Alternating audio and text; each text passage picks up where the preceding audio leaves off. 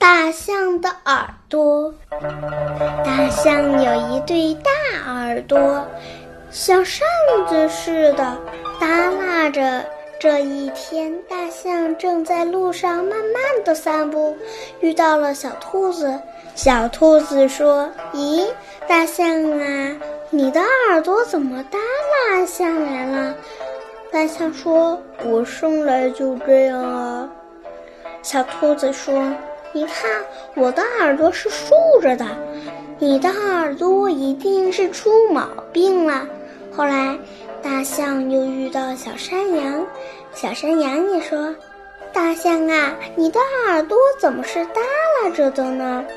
小鹿、小马还有小老鼠见到大象，都说它的耳朵。大象也开始不安起来，它自言自语地说：“他们都这么说，是不是我的耳朵真的有毛病了？我得让我的耳朵竖起来。”怎么才能让耳朵竖起来呢？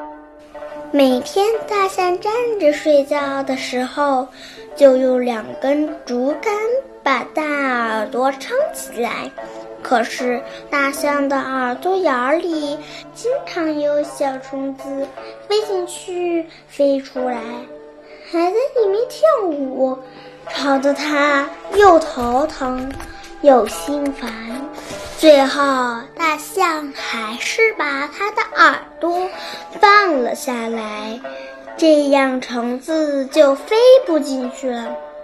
有虫子来的话，大象只要把它的耳朵一扇，就能把它赶跑了。大象说：“我还是把耳朵耷拉着吧，人家是人家，我是我。”